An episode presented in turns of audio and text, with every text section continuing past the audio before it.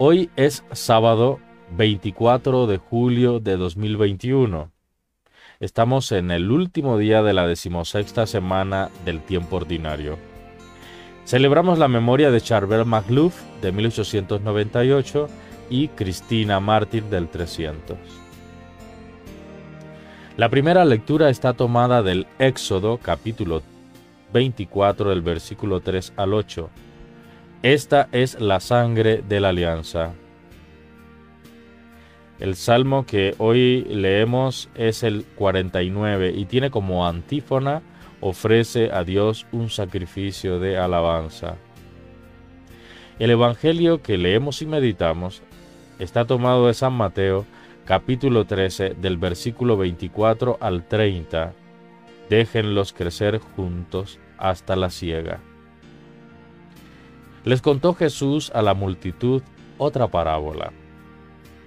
El reino de los cielos es como un hombre que sembró semilla buena en su campo pero mientras la gente dormía, vino su enemigo y sembró cizaña en medio del trigo, y se fue. Cuando el tallo brotó y aparecieron las espigas, también apareció la cizaña. Fueron entonces los sirvientes y le dijeron al dueño, Señor, ¿no sembraste semilla buena en tu campo? ¿De dónde le viene la cizaña? Les contestó, un enemigo lo ha hecho. Le dijeron los sirvientes, ¿quieres que vayamos a arrancarla? Les contestó, no, porque al arrancarla van a sacar con ella el trigo. Dejen que crezcan juntos hasta la cosecha. Cuando llegue el momento, diré a los cosechadores, arranquen primero la cizaña y en, atados échenla al fuego Luego recojan el trigo y guárdenlo en mi granero. Esto es palabra del Señor. El comentario de hoy es el siguiente. En esta parábola nos, eh, nos, representa el trigo, pero muchas veces somos cizaña, debilidad e inconsistencia, egoísmos, que produce muerte y desesperanza en la comunidad.